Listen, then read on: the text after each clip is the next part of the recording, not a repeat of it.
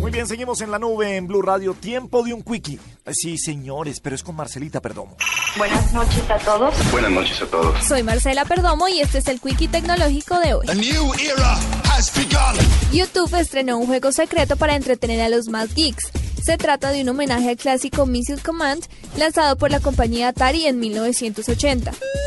La red social incorporó el juego a su plataforma en el marco de la Semana Geek para que los usuarios puedan entretenerse mientras esperan la carga completa de sus videos.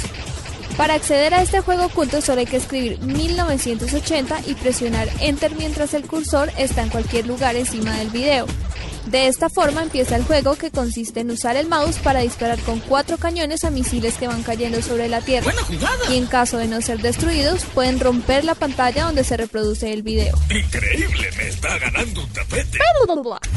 Yahoo buscará una nueva identidad dejando atrás uno de los logos más icónicos del mundo de la tecnología. La compañía anunció que hará conocer su nueva imagen el mes próximo, por lo que durante 30 días mostrará 30 logos distintos hasta dar con la nueva imagen de la empresa. Científicos alemanes trabajan en la creación de un láser para detectar la turbulencia aérea. El dispositivo permitirá predecir la proximidad de ciertos bancos de aire que provocan los movimientos más fuertes y peligrosos, dando tiempo al piloto para desviarse.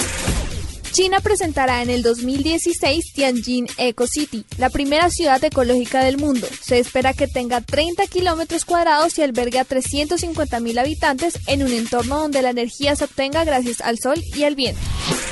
Para la nube, Marcela Perdomo, Blue Radio. Gracias, Marcela, por este quickie.